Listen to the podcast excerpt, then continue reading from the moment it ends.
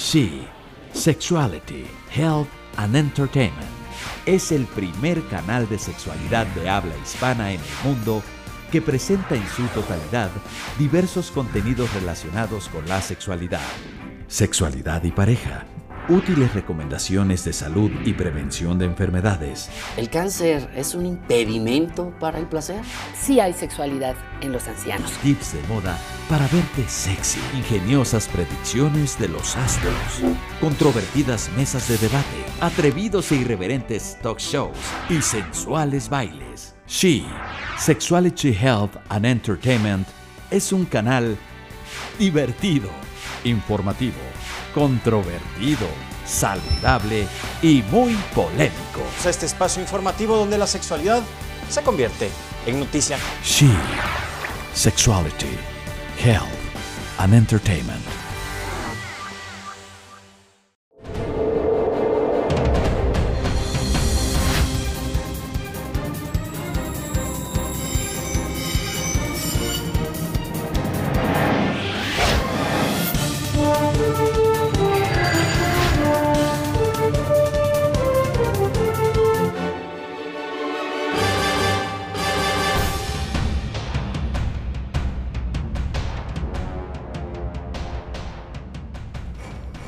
Hola amigas y amigos, estamos en su programa Mesa Social de Debates sobre Masculinidades, donde quienes reflexionamos y debatimos para ustedes y con ustedes somos el psicólogo social eh, Juan Carlos Hernández Meijueiro y el antropólogo social Francisco Javier Lagunes, los dos eh, especialistas en las cuestiones de sexología y conocedores de los problemas, virtudes y conflictos de las masculinidades, junto con su amigo Salvador Mendiola, que es poeta, periodista y catedrático.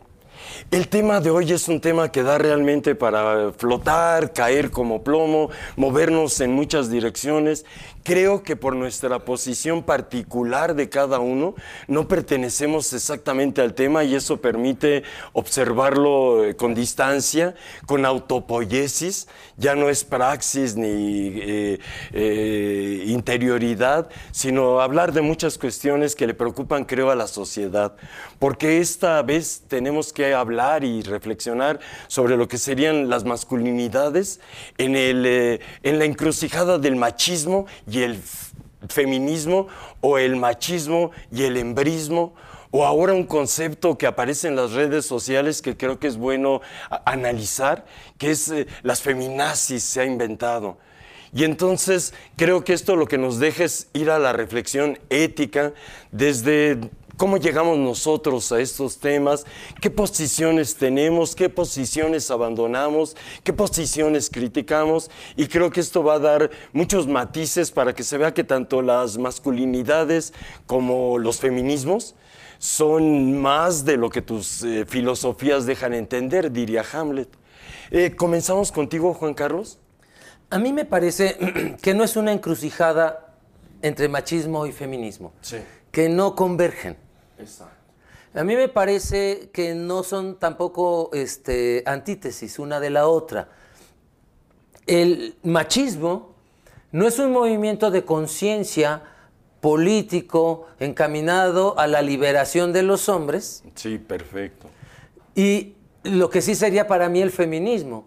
Uh, muchos movimientos de mujeres convergentes en un gran título que decimos feminismo, que es a favor de la liberación de las mujeres, no de la opresión de los hombres. Entonces, el machismo sí oprime a las mujeres.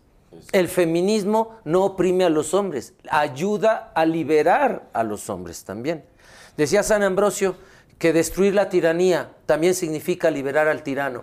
Correcto. Y entonces, eh, cuando hay un constructo teórico y emotivo y de políticas que ayuda a quitar el machismo, también está liberando al macho. No es un problema entonces el feminismo. Francisco Javier. Bueno, yo creo que así como hay una serie de patologías a veces en la masculinidad que tienden hacia lo que conocemos como el machismo. Creo que de esa misma manera también puede haber una serie de feminismos demasiado defensivos que terminan por mostrar al- algunos problemillas allí que es importante señalar, ¿no? Por ejemplo, muchas veces eh, está la cuestión del victimismo. Ya Camille Paglia les preguntaba alguna vez a las feministas, le decía, bueno, a ver, para ustedes, ¿qué es la mujer aparte de víctima? Sas. Y la verdad es que muchas feministas no tienen ninguna otra palabra a decir, excepto, pues nos oprimen, nos, bueno, ok, y cuando no te oprimen, y cuando no te quitan algo, y cuando tienes igualdad de oportunidades, entonces, ¿qué eres? Y pues ya, ya no hay nada, no, no, no, no van más allá. Entonces, bueno, es ese, ese victimismo podría ser eh, en, en algunos casos. Y en el otro existe también lo que sería, digamos, eh, la falacia del hermano mayor. Yo me acuerdo muy bien que cuando el gobierno de la Ciudad de México llegó a- a- al poder, un- hubo un cambio de gobierno, el nuevo gobernante dijo, "Ah, eh, se van a prohibir los espectáculos de sexo en vivo.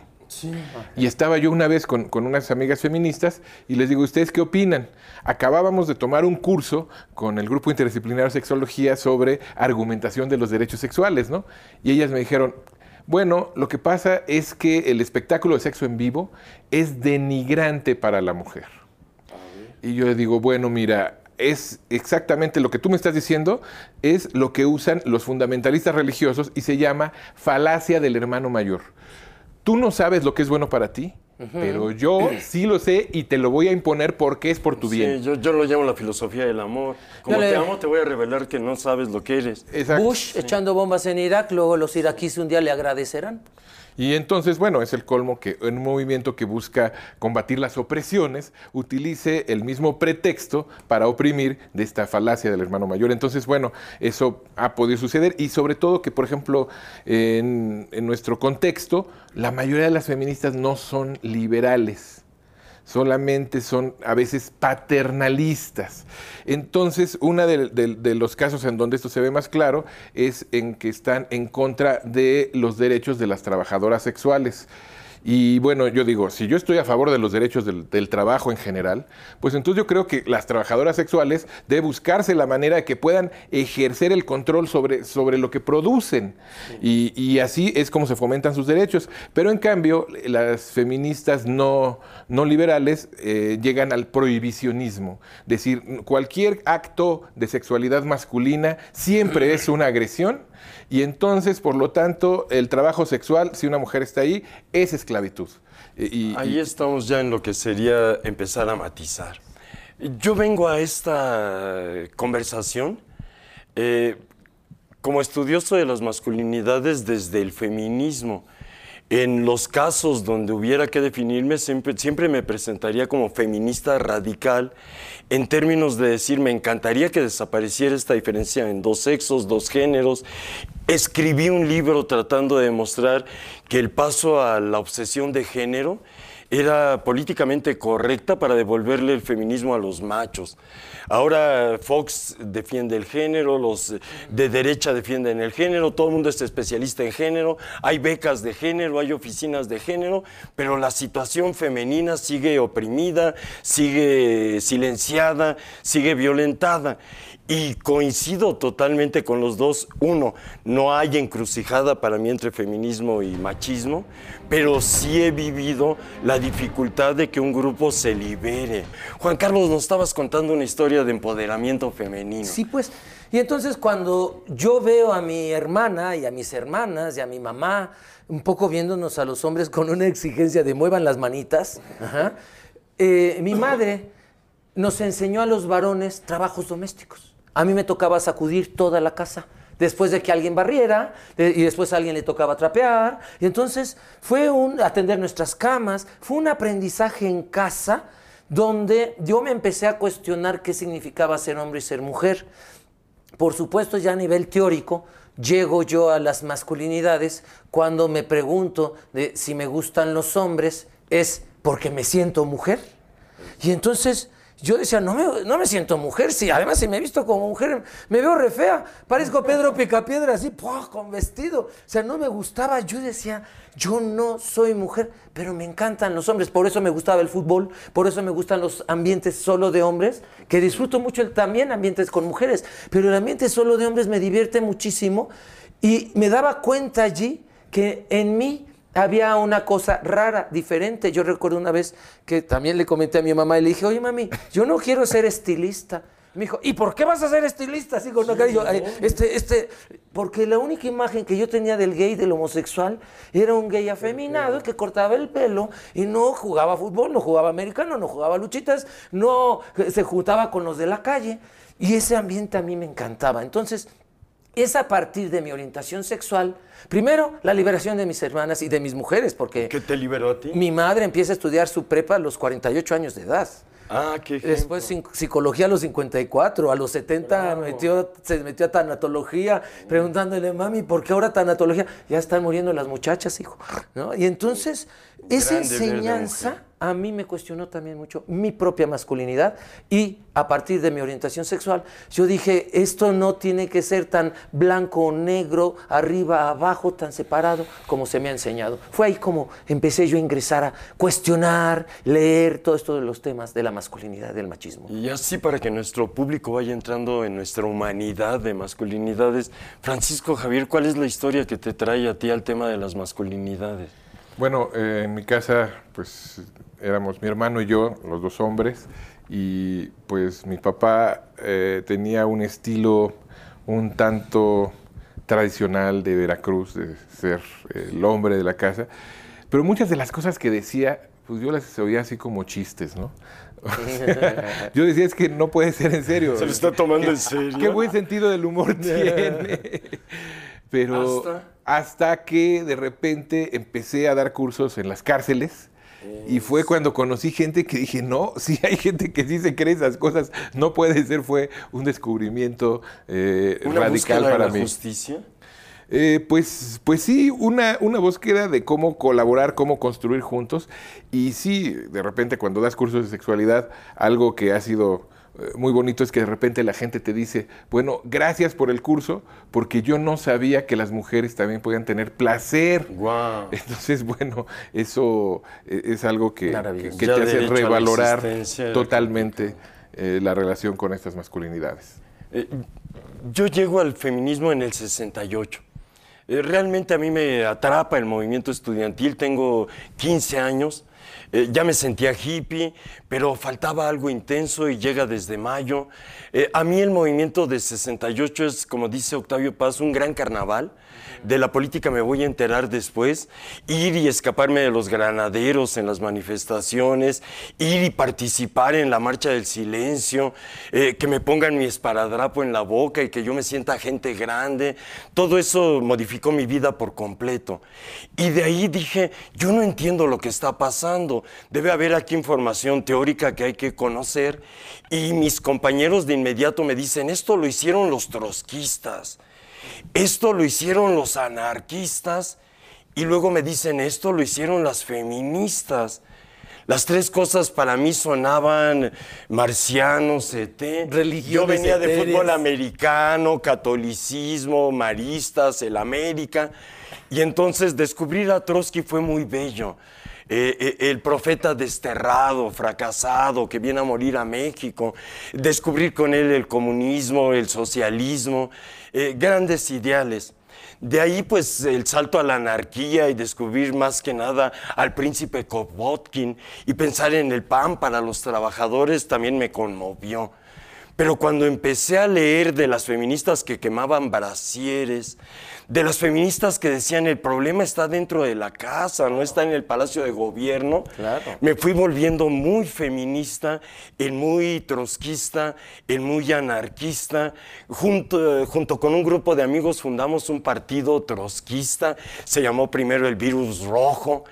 Y ahí lo primero que digo es, hay que hacer un eh, grupo de mujeres para la liberación. Y me dicen, ¿tú eres homosexual? Y les digo, pues eh, a lo mejor, porque soy poeta. ¿eh? depende con soy quién. poeta, me, me- me gusta mi padre, me gusta el fútbol americano. Porque eso lo vamos a resolver después. Primero hay que liberar al proletariado, luego hay que imponer la dictadura del partido y ya entonces veremos qué pasa con las mujeres. Y me mandaron al grupo de mujeres que se con- eh, constituía en hacer las botanas. Con las mujeres hacíamos el café, preparábamos los sandwichitos y llevábamos la comida a los señores. El machismo de izquierda. Pero ahí empecé a oír hablar a las mujeres. Y todos sus problemas y conflictos, pues me fueron metiendo hasta llegar a leer en inglés, porque no había en español en ese momento ejemplares en México, del segundo sexo de Simón de Beauvoir. Y empezar leyendo lo de la menstruación sagrada, convertida en pecado, pues me obligó a cambiar mis lecturas, mis ideas, y así es como fui llegando a un feminismo muy rabioso.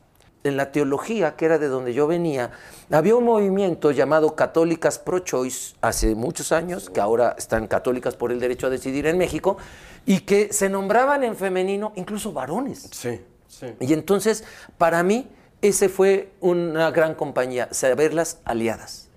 Veo que Francisco Javier ya quiere agregar sus historias y sus comentarios y corregir nuestros derrapes. Francisco, estamos contando nuestras historias con machismo, feminismo, masculinidades.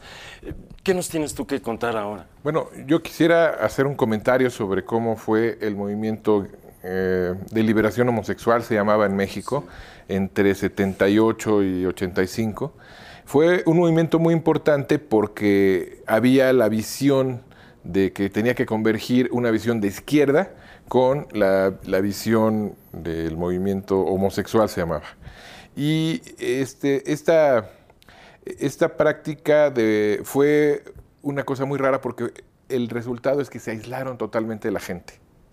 Cenobitas, como les digo. Llegaba la gente, Netos, llegaba la gente con ellos y les decía, fíjate que tengo un problema porque me corrieron de mi trabajo. ¿Dónde trabajas? No, pues que en la Mitra.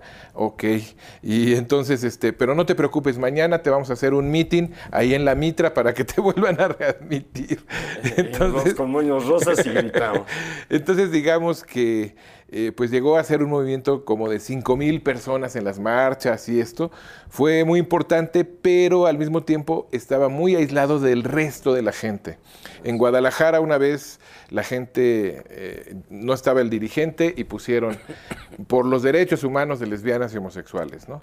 Y de repente llega el dirigente y dice, no, no, no, quiten eso y pongan por un socialismo sin sexismo cuando es una demanda muy interesante, pero que no es la demanda que la gente entendía sobre cómo se podía eh, realmente convencer a la sociedad de la justeza de estos puntos de Y vista. la lucha de clases y la riqueza. Exacto. Entonces, de repente hubo ahí encuentros y desencuentros y por el camino es como mucha gente fue, eh, fuimos coincidiendo y, y encontrándonos y a partir de ahí, pues bueno, pues hubo otros movimientos, los movimientos de SIDA y demás, que junto con el movimiento de sexólogos eh, tuvieron la posibilidad de empezar a ofrecer una visión más estructurada, una visión educativa, una visión que pudo acceder a todos los espacios, desde los académicos hasta los sociales a través de las ONG. social y y creo que así fue como se logró que hoy en día sea un tema trascendente, respetado, integrado en la agenda de gobierno de muchos de los gobiernos locales. Eh, En lo que veo de lo fundamental y que,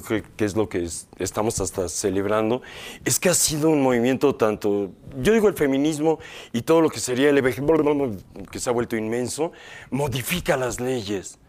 No es algo que quiere cambiar de un día para otro la historia, como yo veía en el trotskismo, o en el comunismo, o en la anarquía que lo quería destruir todo, sino que de pronto empecé a sentir que el feminismo marcaba pasos muy precisos. Se necesita derecho a, a- a- a- a que en los bares no maltraten a los que eh, van al baño y son homosexuales, que se puedan besar. Que en- las mujeres puedan entrar a las eh, cantinas. que las mujeres entren a las cantinas, que el beso entre varones no sea motivo de linchamiento.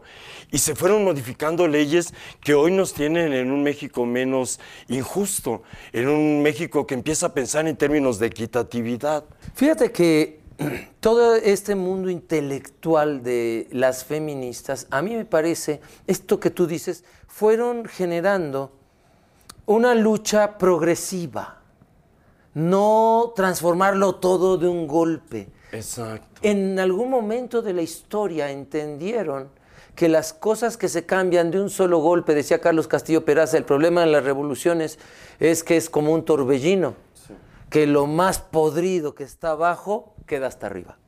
¿No? Y entonces eh, eh, dice, no va a ser con revoluciones armadas como vamos a transformar, sino con cambios paulatinos. Y estos cambios paulatinos yo le agradezco mucho a las feministas porque a través de un amigo, eh, Rodolfo Millán, funda el abogado una organización gay, Cálamo, Espacios y Alternativas Comunitarias, hace, donde yo ingreso muy joven, y él traía esta visión.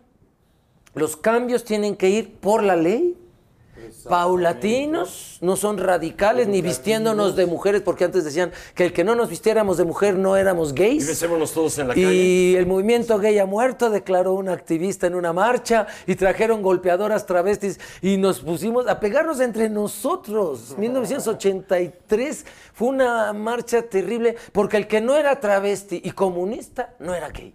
Y entonces El que no ha mamado. Y entonces, eh, Cálamo a mí me da una perspectiva, nos decían los reformistas, los del grupo FAR, ¿no? que eh, ir pensando en una liberación gradual, legal y a través de la educación era lo que nos iba a permitir el avance y no el golpeteo, las marchas. Pero si no hubiéramos tenido 35, 37 años, marche y marche De y darle a la tuerca. la gente se hubiera olvidado que existimos. Claro. Pero no era lo único. No basta tomar la calle, no basta hacer multitudes. Necesitábamos hacer otras dos vertientes de cambio. Y ahí Rodolfo Millán fue un gran maestro. Cambios legales y cambios educativos. Y entonces, eso las feministas ya tenían historia Sí. ya tenían un camino y ellas nos fueron ayudando mucho Y a través de las lesbianas, a través de las lesbianas, las feministas, a través de las mujeres lesbianas, nos fueron enseñando a los hombres gays a cómo ir, dar- ir dando pasos progresivos de, una- de un cambio social sin enfrentarnos como enemigos a la comunidad heterosexual. Claro. Y Francisco Javier tendrá historias iguales. Bueno, yo quisiera señalar un momento que es así como el hito en la Ciudad de México, que fue 1994. Hasta ese entonces era perfectamente legal que el gobierno emprendiera persecuciones llamadas racias, Racias. en donde si alguien estaba haciendo una fiesta en su casa, si alguien estaban juntos en la calle, etcétera, llegaban y se los llevaban por Era ilegal la reunión de homosexuales. exacto por y la por- detectaban por, ojo. por ninguna razón, simplemente porque está- eran homosexuales y estaban juntos, llegaba la policía y los Los reprimía. llevaba. Entonces, en 1994 se logró que la Comisión de Derechos Humanos del Distrito Federal emitiera la primera recomendación contra las racias y eso cambió la situación. Nos encontramos en este momento eh, platicando nuestras historias sobre las separaciones entre machismos y feminismos. Nos ibas a contar, Francisco Javier, una historia de tu cosecha. Bueno, pues aquí es eh, el balance histórico, ¿no? También ya va siendo hora de, de ver cómo han cambiado las cosas, cómo han progresado, desde cuándo. Eh, bueno, si hablamos del feminismo contemporáneo, aunque hay siempre otras figuras en otros momentos históricos, quizás podríamos hablar del siglo XVII, XVIII, Mary Shelley, etcétera, que plantearon ahí algunas eh, reivindicaciones feministas muy claras, muy Mary fundamentadas.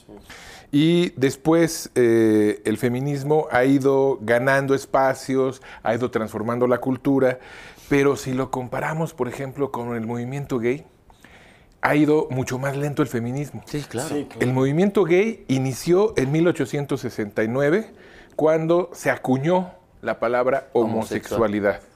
¿No?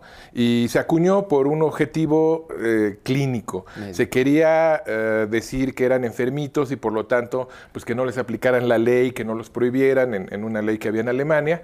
Y entonces, pues a partir de ahí se dijo, no, pues es que tienen tal enfermedad, denles chance. Sin embargo, hay también tantito rápido, nada más, era como para quitarle el poder sobre los cuerpos de los homosexuales a la iglesia, porque antes eran tratados como sodomitas pecadores y era la iglesia quien atendía. Y en el momento en que se denomina homosexual, ahora son los médicos que tienen que atender. Pasar de un orden inquisitorial a uno civil.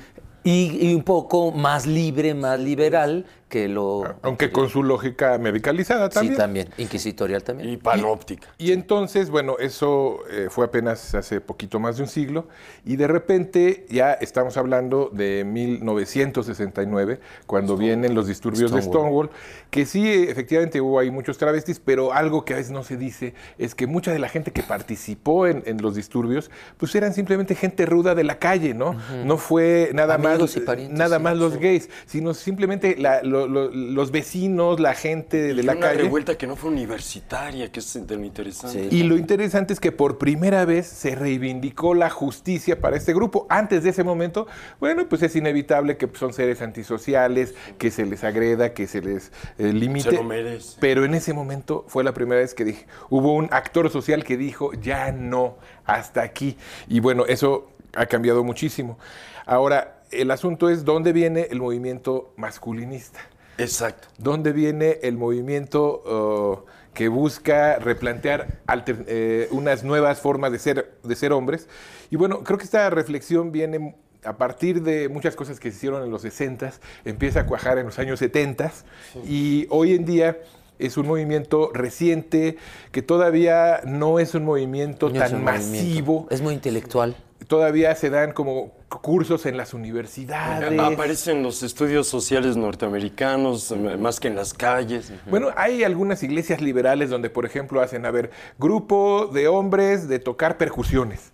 Y, en- y entonces esos son así como los espacios en donde el movimiento masculinista también empieza a extenderse. El Y- poeta norteamericano Robert Free que empieza a plantearlo de ir a cazar el oso con los hijos y que hay que recuperar el sentido del fuego y la masculinidad, pero siempre brotando ya esto de un mundo más intelectual que el gay o que el origen del movimiento feminista. o mundos más californianos como el rollo de, del eh, poliamor, las, las relaciones permanentes con más de una persona, que también empiezan a, a- a cuestionar todas las formas en que nos hemos relacionado. Bueno, si yo me voy a relacionar con cierta persona, ¿por qué siempre me relaciono eh, pues por un contrato que alguien más hizo que le funcionaba de más dos y hasta que la muerte los separe, ¿por qué no hacemos un contrato sexual y decimos, bueno, ¿qué es lo que nos vamos a reservar para nosotros?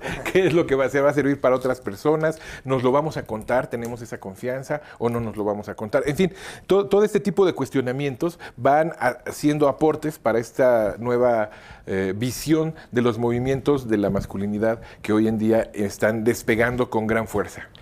Ahora hay un libro de masculinities de una profesora en Australia que es la que crea el concepto y de ahí es como se va a empezar a convertir ya un eh, tema escolar y una necesidad de estudio para feministas gays y creo que es algo que también viene apenas de los años 80 del siglo pasado.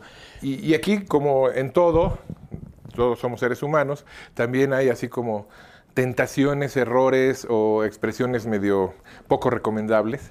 Resulta que el movimiento de los hombres Supremacistas, ¿no? el- es- bueno, está por un lado los supremacistas que dicen que eh, se sienten oprimidos por el feminismo según ellos, pero por otro lado, además también ha habido quien ha utilizado el movimiento de las masculinidades con otros objetivos. Por ejemplo, algunos de los grupos que decían que daban terapia disque para quitar la homosexualidad, que nunca pudieron lograrlo, pero decían que daban esa terapia, decían, mira, Tú eres homosexual porque te faltó tener una relación cercana emocionalmente con tu papá. Entonces lo que necesitas es abrazar a otros hombres de una manera sustituto. no erótica, etcétera. Y entonces esto lo hacían antes en grupos de gays. Y entonces los gays se abrazaban y pues al rato terminan con parejas y no les funcionaba. Y ahora son tan cínicos estos grupos estafadores que inclusive la recomendación es vayan con lo- los grupos de masculinidad alternativa y abracen a esos hombres que al fin que no son gays. y ahí no hay riesgo de que tengan esa tentación. Entonces digo, bueno, eh, nadie sabe para quién trabaja. Muchas de- Yo, yo llegué a conocer grupos de masculinidades también gay, que la gran cuestión para descubrir que no eras tan gay y que te masculinizabas era pasar por las calles donde estaban todos los varones vestidos de vaquero y tú pasar de vaquero y que no te dieran una nalgada. Entonces ya afirmabas tu masculinidad este, poder bailar con otro varón y no besarse en la boca. Entonces las masculinidades realmente es algo que se está construyendo de modo muy diverso en forma de mosaico. Yo pienso en este sentido que el feminismo se vuelve lento porque también tiene una cualidad muy especial. Cuando las mujeres norteamericanas estuvieron a punto de conseguir eh, por primera vez el sufragio, eh, decidieron sacrificar eso porque llegó la guerra civil y prefirieron apoyar a sus varones en la guerra que ellas conseguir el sufragio. Luego el siguiente movimiento, que es lo que va a abrir la posibilidad para que se desarrolle el movimiento gay, es que las feministas norteamericanas deciden también que es primero para ellas, en términos de ética y de justicia, liberar bien a los esclavos que liberarse a sí mismas. Es algo que yo he visto como algo que no es usual en los movimientos políticos, que se llamaría generosidad liberal. Algunas mujeres feministas pensaban que los travestis o algunos transgéneros, al vestirse como mujer o usar ropa de mujer, pensaban que se estaban burlando de las mujeres. Decían, yo hago todo lo posible porque no me traten como objeto sexual. Y mira, esto es que. Y esto está enseñando los pechos. Exacto. Hoy hablamos más que nada de las relaciones entre el feminismo eh, y los movimientos de los varones y de las masculinidades que han venido tomando presencia y vuelo político en lo que sería el final del siglo XX y el principio del siglo XXI. Nos hablabas, Juan Carlos, de los recuperadores de la masculinidad. Sí, que también se proponen como grupos neomasculinistas también proponen una nueva masculinidad, pero si checamos la página de ellos, son muchas frases misóginas que van retomando de filósofos, de poetas, estudios pseudocientíficos donde documentan que la mujer eh, debe servir al hombre. Díaz Mirón de que el varón es un león y la mujer es una paloma y que no nos debemos confundir. Y entonces, el problema de esta última marcha del 2015 era lo que nos decías. Es que fueron alrededor de 10 mil personas y la mitad mujeres. A pedir que las regresaran ¿Cómo a la liberas a una esclava convencida? Si abres la puerta de la jaula, la cierra por dentro. Entonces, muchas mujeres creen que el mundo está mal porque otras mujeres estudian, trabajan, salieron de sus casas y porque ellas salieron de sus casas es el discurso de la ultraderecha. Hay sicarios, hay adictos, hay guerras porque la mujer ya no está en el lugar. Se he oído que, dicen se volvieron violentas porque se pusieron pantalones. Bueno, deberían de regresar a la falda y a las medias. No solamente la ultraderecha piensa eso. Hace poco Leonardo Boff decía que la causa de que hubiera tanta violencia juvenil era la falta de figura paterna en los hogares, o sea que las madres solteras eran incapaces de educar hijos exitosamente. Claro, la ultraderecha puede expresar también eh, pasándonos por la izquierda, ¿no? Es decir, eh, eh, hay posiciones... La ultraderecha de la liberación. Hay muchas posturas de derecha que se personifican en personajes de la izquierda, sí, claro que sí. Pero ahora, para que me corrijan y debatamos, eh, en ciertas corrientes del feminismo dicen que estas recuperaciones eh, eh, reaccionarias del machismo tienen que ver con una cuestión esencial que ellas la denominan el sueño de amor del hijo con la madre.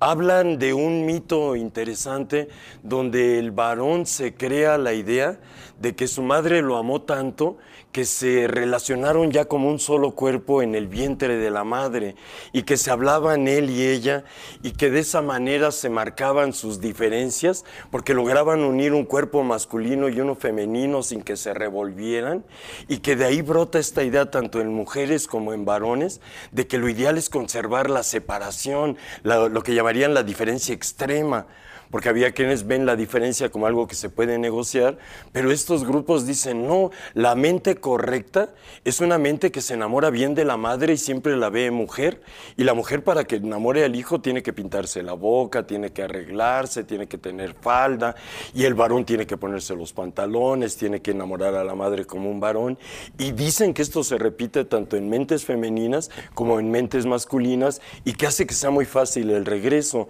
Tú que estás en contra de todo eso, o qué dirías? Pues digo que pues hay gente que tiene capacidad poética y que se debe dedicar a la poesía, pero que pero de eso a meterse al psicoanálisis y creer que el psicoanálisis nos va a explicar algo importante, pues yo todavía estoy esperando así algún día. Pero la, la, pregunta por la ideología que nos vuelve reaccionarios Esta izquierda que empieza luchando por libertades sexuales y ahora pide que regresemos a la pareja normal y que quiere evitar el- la liberalización del aborto y que quieren prohibir las drogas, los mismos que Desde las hace más de liberaron. 30 años ¿Cómo se existe un eso? cambio político en el mundo en donde cada vez se desdibujan más las ideologías. Entonces los partidos cada vez más son solo máquinas negociadoras de intereses sociales y ya no tienen una direccionalidad ideológica clara. Entonces por eso es que muchos que se dicen izquierda son lo más conservador que hay y muchos que se dicen derecha igual y pueden tener algo progresista Claro. pese a ellos mismos. Que los comuneros ahora seamos conservadores. Yo estoy de acuerdo con Vilma Espín, revolucionaria cubana, que si no hemos cambiado lo cotidiano, no hemos cambiado lo social. Exacto. Y, y si no hay, decíamos en las consignas de las marchas, si no hay libertad, eh, eh, no hay libertad política, si no hay libertad sexual, y no hay libertad sexual, si no hay libertad en la vida cotidiana dentro de las casas. Y nadie es libre hasta que todos seamos libres. Exacto, pero también ahí es donde en algún momento oí que ni las palomitas del microondas eh, se queman todas juntas, que todo movimiento, todo agrupamiento provoca sus eh, mismas rupturas, sus diferencias y que esta velocidad del todos juntos es muy lenta y allí nos piden mucha paciencia. Entonces lo que yo digo es, Podemos estar hablando de masculinidades a partir de gentes raras como nosotros mismos.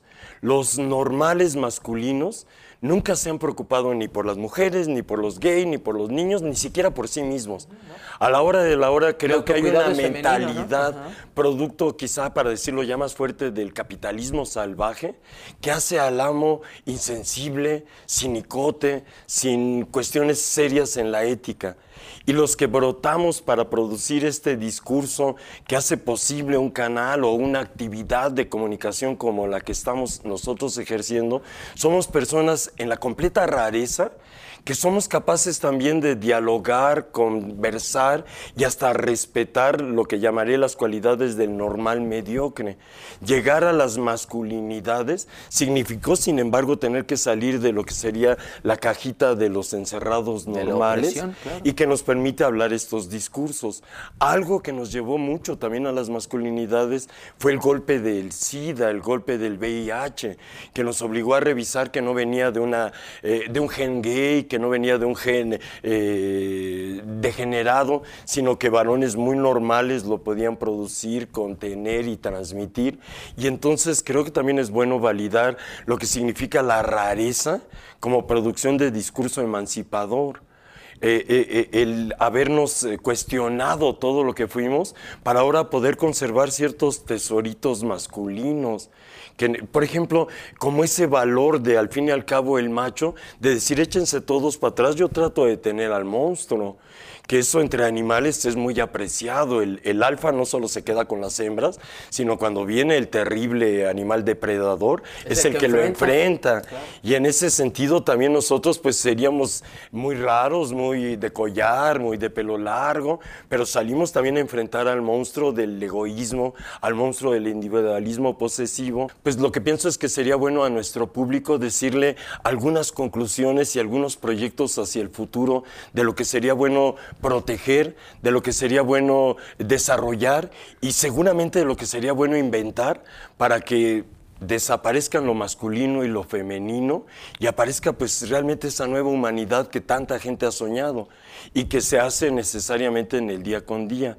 Francisco Javier, comenzamos contigo. esta idea de una vida posgenérica en donde ya no tengamos que definirnos en un género como masculinos, femeninos o etcétera, puede ser interesante, pero de hecho hoy en día ni siquiera sabemos como para qué. ¿Cómo, ¿Qué ventajas nos va a dar? ¿Qué se va a sentir? ¿Qué, qué necesidad me llevaría hasta allá? Entonces yo creo que las necesidades que sí tenemos y que sí podemos reconocer son necesidades más inmediatas. ¿Cómo puedo yo buscar una vida más solidaria? ¿Cómo puedo yo relacionarme mejor con otras personas? ¿Cómo Una puedo buena yo... Sí, sí. Y, y entonces eh, esto me lleva como analogía cuando se habla también de las orientaciones sexuales, ¿no? Se dice, bueno, el día en que ya no haya discriminación ninguna contra contra gays, bisexuales, heterosexuales, El contra día que no haya dinero nadie va a sufrir. Exacto. En ese día, entonces, ya vamos a estar en, en una situación posorientación, eh, posorientación genérica, sexual, etcétera. Digo, pues, este, y bueno, ¿y eso como para qué va a servir? Porque pues, a estar todos sentados y con el mismo uniforme. lo mismo que le pasó a Reinaldo Arenas, ¿no? Que Reinaldo Arenas vivía en Cuba en una situación de persecución de su homosexualidad y demás, y de sexo marginal, y de repente llega a Estados Unidos y pues todos los gays están en las discos, etcétera, y decía, pues qué bueno que sean tan felices, pero, ahora yo yo no no encuentro dinero. mi lugar allí. ¿Qué es eso para mí? Entonces, en ese sentido, el, el post, eh, lo que venga después, es algo que a veces no podemos ni siquiera entrever todavía Dejémoslo para después. en una situación en la que estamos eh, buscando cambios, ¿no? La- una de las portadas del libro de Eric Fromm, del miedo a la libertad, está una jaula con un pajarito adentro, la puerta abierta y el pajarito haciéndose pendejo, volteando para otro lado y chiflando, ¿no? Es Haciéndose decir, niño. ¿ahora qué hago si soy un gay libre? Sí, Si sí. mucho de lo que le daba eh, eh, este, sentido a mi vida gay era la clandestinidad, el vivir escondido. Y ahora en la libertad, ¿qué voy a hacer? ¿Qué voy a hacer como mujer que tenga todos los derechos? ¿Qué voy a hacer? Bueno, no sabemos qué voy a hacer. Lo cierto es que tenemos la esperanza que será un mundo mejor. Que no tengamos el miedo a esa libertad para que podamos dar el brinco, para darnos cuenta que somos más grandes que nuestros miedos solo atravesando el puente. Y saber vivir con los miedos. Sí. Ahí yo, de ahora, hasta yo me sorprendo. Eh, quiero poner los pies muy en el suelo y pienso que hay dos cuestiones que sería interesante en términos de masculinidades eh, corregir. Una, por ejemplo, son las cárceles. El sistema carcelario no corrige nada en la sociedad. es escuela de crimen. Creo que viene de una terrible equivocación que es separar a los malos y genera dentro de lo que sería el interior arquitectónico un grado de violencia, un grado de inhumanidad que es bueno que los varones cuidemos para los otros varones. Me parece terrible que las cárceles sean eh, eh, fábricas de violación a varones, que entrar a la cárcel implique esa violencia, que implique el tenerte que... eh, uno puede llegar simplemente porque le habló mal a su mamá. Y de repente al entrar a la cárcel te van a meter en la universidad del narcotráfico. Sí, claro, y del secuestro. Del secuestro. Y que habría que pensar en una nueva ordenación de las leyes y de la corrección del delito que no produjera esta degradación de lo humano, por ejemplo. Eh, yo creo que esta parte del, del derecho penal Sí. es un derecho que tenemos que discutir siempre desde la posición psicológica de el derecho penal establece todos los castigos que puede haber para los delitos que yo podría cometer en algún momento. El problema es que la gente que generalmente le entra a derecho penal dice, bueno, aquí voy a ver cómo castigo a los malosos porque yo soy bien buena persona. Ese error, y entonces se, se cree que se, se divide entre los buenos y los malos el mundo. Y que yo ya estoy libre del crimen. Y todas esas definiciones son completamente absurdas. Entonces, el- en una sociedad perfecta solamente se va a necesitar derecho civil Perfecto. y no derecho penal.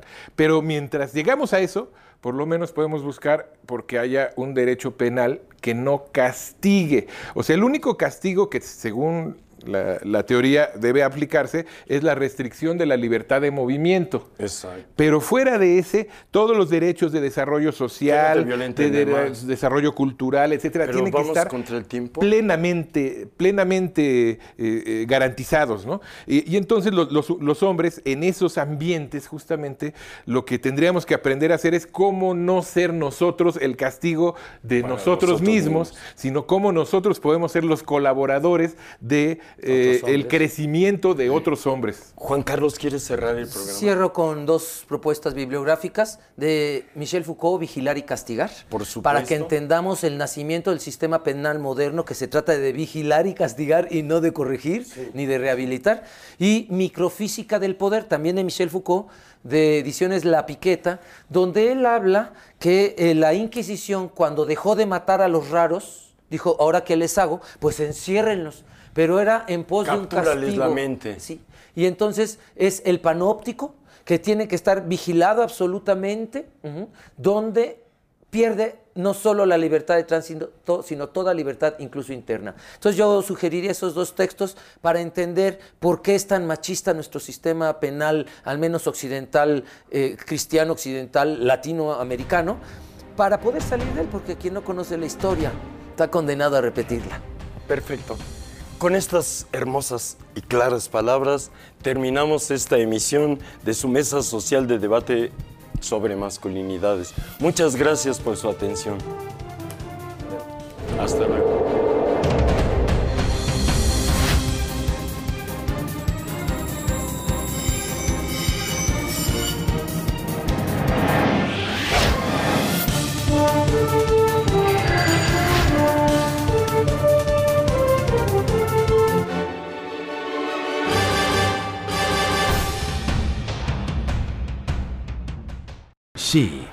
Sexuality, Health and Entertainment es el primer canal de sexualidad de habla hispana en el mundo que presenta en su totalidad diversos contenidos relacionados con la sexualidad, sexualidad y pareja, útiles recomendaciones de salud y prevención de enfermedades, ¿El cáncer es un impedimento para el placer? Sí hay sexualidad en los ancianos. tips de moda para verte sexy, ingeniosas predicciones de los astros, controvertidas mesas de debate, atrevidos e irreverentes talk shows y sensuales bailes. She, Sexuality, Health and Entertainment es un canal divertido, informativo, controvertido, saludable y muy polémico. Este espacio informativo donde la sexualidad se convierte en noticia. She, Sexuality, Health and Entertainment.